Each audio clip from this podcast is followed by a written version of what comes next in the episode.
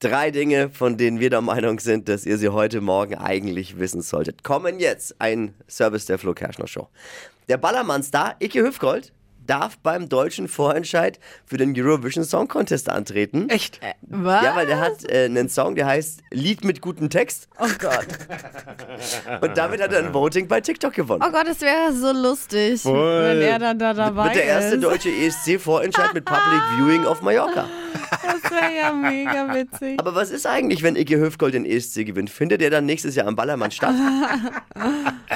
Vielleicht fährt er wirklich Icke Hüfgold für Deutschland Ja, so beim. ESC. Wäre toll, wenn ganz Europa die Chance erhalten könnte, endlich mal mehr über deutsche Leitkultur zu erfahren. Oh. Mitbekommen, die USA haben über dem Pazifik einen unbemannten Ballon abgeschossen. Angeblich ein Spionageballon von den Chinesen. Genaues weiß man nicht, aber wäre es doch so einfach, das rauszufinden. Nur aufs Schildchen unten schauen, was unten dran gebunden ist. Made in China oder was ist es? Oh.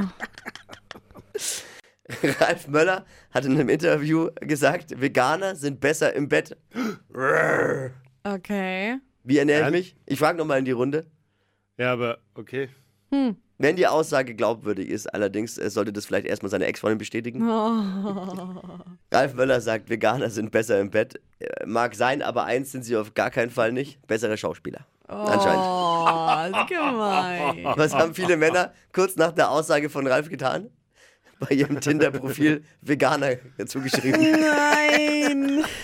Gemüselover. Das waren sie. Die drei Dinge, von denen wir der Meinung sind, dass ihr sie heute Morgen eigentlich wissen solltet. Ein Service der Flo Kerschner Show. Hier bei Radio Galaxy. Ready für eine neue Woche? Yeah. Auch wenn ich nicht so klinge, aber wir sind's.